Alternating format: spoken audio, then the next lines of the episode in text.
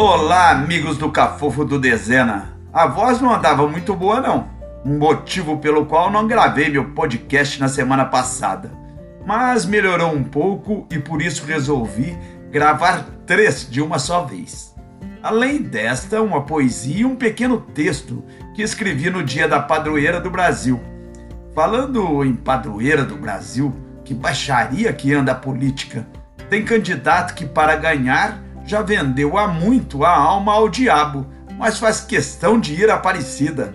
Mistura religião com tudo, como se o povo fosse bobo, sem falar em um carioca paraquedas em São Paulo e já quer ser governador, como dizendo: seus paulistas incompetentes, deixem que eu vou arrumar tudo aqui. Vai arrumar como arrumaram o Rio de Janeiro?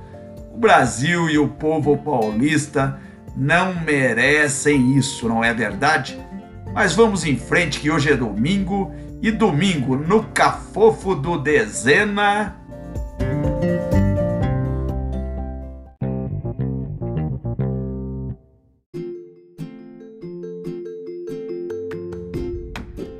É dia de crônica, crônica viva. Ai, minha garganta! São Paulo, 16 de outubro de 2022.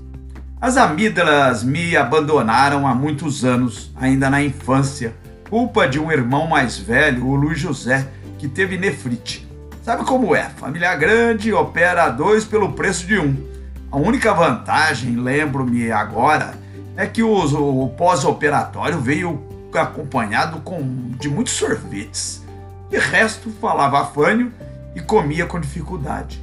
O que isso tem a ver com o momento em que vivemos, de recrudescimento nas relações? Com a humanidade, não sei, mas com minha garganta, sim. Na semana passada, peguei uma gripe daquelas, mas diferente. Não fiquei com o corpo mole e nem tive febre. A danada foi para o, o nariz e depois para a garganta. Se tivesse o que me foi suprimido naquela operação, certamente por aí, por aí parava. Desceu mais um pouco e atacou a laringe. A voz se foi e os pulmões se encheram. Sabem como é? Em tempos de Covid, todo o cuidado é pouco. Ao lado do novo Hotel Gonzaga em Santos, cidade que me deixa estático, estático com um X, havia uma drogazil e outra a caminho do trabalho. Fiz o check-out, pedi o carro e optei pela segunda. Informaram que os testes eram feitos na primeira. Obrigado, agradeci rouco e com as forças que os pulmões guardavam. Marcadas quatro entrevistas naquela manhã, não me arriscaria transmitir o vírus. Sete e meia estava frente ao farmacêutico. Agendou? perguntou ele. Não agendei. Deixa-me ver, o horário das oito está vago. Posso agendar? Por favor, respondi.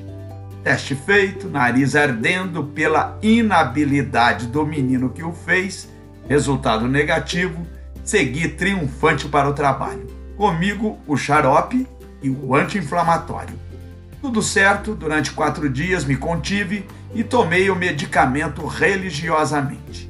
A rouquidão se foi e o sábado chegou. Depois de uma semana exaustiva, quem resiste a uma geladinha? Sentindo-me bem, tomei uma, tomei duas, tomei outras. Na segunda-feira estava assim, assim, mas na terça a voz foi para o espaço.